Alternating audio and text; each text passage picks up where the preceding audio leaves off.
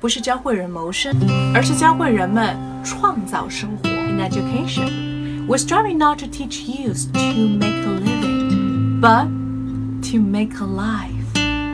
Make a living，生存、赚钱，基本的一个生存技能。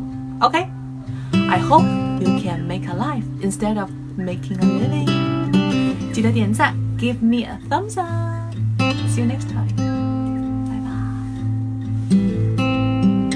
Thank you for listening, and I'm Maggie Tao. 邓一比小姐姐会在未来给大家带来更多的早读的内容哦，一定要锁定我们频道。如果你想要免费学习旅游口语、美剧口语，还有等等相关的零基础的音标口语的话呢，在这个月赶紧加入我们的微信群，私信我的微信三三幺五幺五八零，就可以得到很多的免费课程，还有我们海量的学习资料，一共三百句哦。Ciao! See you soon.